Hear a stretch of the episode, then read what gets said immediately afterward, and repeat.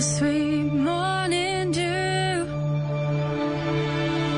951, esta música acompaña hoy la sección de cine. Ayer les había prometido que hoy tendríamos aquí en En Blue Jeans a la directora de la película Coda, la hermosa y emotiva cinta que ya está en cartelera a través de Cine Colombia y Diamond Films, de esta historia de esta chica cuyo, cuya familia es sordomuda, pero su habilidad para el canto le abre nuevas posibilidades y ella no sabe qué hacer porque su familia depende casi enteramente de ella, la versión estadounidense de la hermosa cinta francesa La familia Bellier.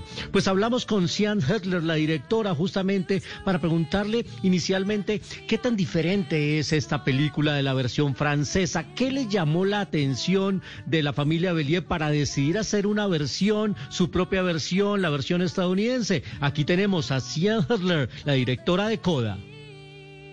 Well, I loved the premise at the core of that movie. I thought it was very moving the idea of this coda, you know, which is a child of deaf adults who grows up you know, with a deaf family, within deaf culture, but is also a part of the hearing Bueno, world. nos dice Sian Herler que a ella le gustaba la premisa que encuentra en el núcleo de la película porque era muy conmovedora y la idea de Coda pues es la de esta niña también que es adoptada y que crece en una familia sorda, pero pues llega un momento en que eh, no, no sabe a qué mundo pertenece, si al mundo de los sordos o al mundo normal. Y ella creció en Boston, en Massachusetts, en una ciudad que se llama Gloucester, donde salían a de verano y veían las familias de pescadores y los padres heredaban sus barcos a los hijos y ahora todo eso se está perdiendo, la ciudad se está casi que desvaneciendo ante sus ojos y creyó que ese era un buen escenario para colocar esta historia. La película original, dice Sian Heller, es bastante inspiradora para ella y motivadora. Lloró cuando la vio y sabía que podía hacer algo hermoso con el núcleo de la película y adaptarla y poder explorarla.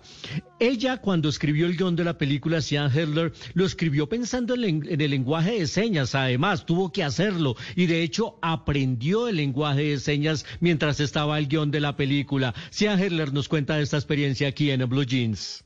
I mean, I I love sign. it's really it's really cool. Um, I started studying when I started writing the script because I knew I wanted.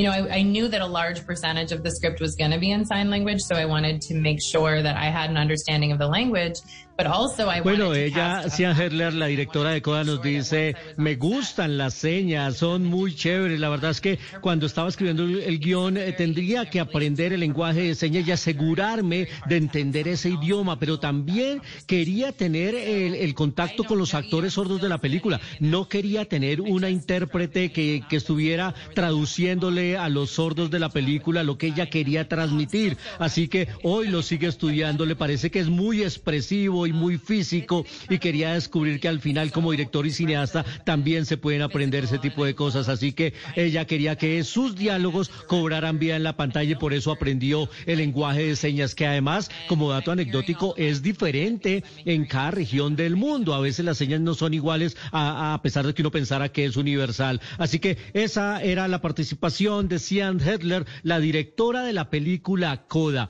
Véanla, está linda. Así no hayan visto la anterior, esta es una muy buena adaptación de la historia y hay que destacar también, como les he dicho, el trabajo de Eugenio Derbez, el mexicano, que hace el profesor de música. Algunos ya lo empiezan a candidatizar para el premio Oscar del próximo año. Vamos a ver cómo le va y vamos a ver si logra impacto esta película que trae Cine Colombia. Hoy, Sian Hedler aquí en, en Blue Jeans, el programa más feliz de Blue.